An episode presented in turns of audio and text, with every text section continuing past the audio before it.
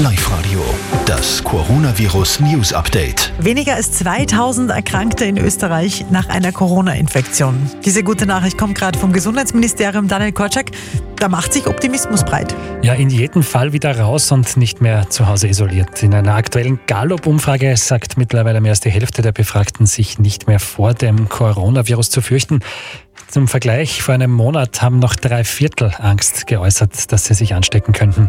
Die Vorgaben der Regierung hält aber immer noch die überwiegende Mehrheit der Befragten in dieser Umfrage für richtig und wichtig, auch wenn der Rückenwind mit der neuen Dynamik der weniger Infizierten jetzt etwas abflaut und viele wünschen sich auch wieder Normalität. Da hätte gerne jeder Zweite das Leben zurück, so wie es vor der Corona-Krise war. Umgekehrt will aber mehr sein Drittel sein Leben und seine Gewohnheiten nach der Krise auch ändern. Drei Minuten vor halb zwölf. Ich finde diese Entschleunigung sehr wunderbar. Also ich hoffe, die können wir uns ein bisschen beibehalten. Antonia.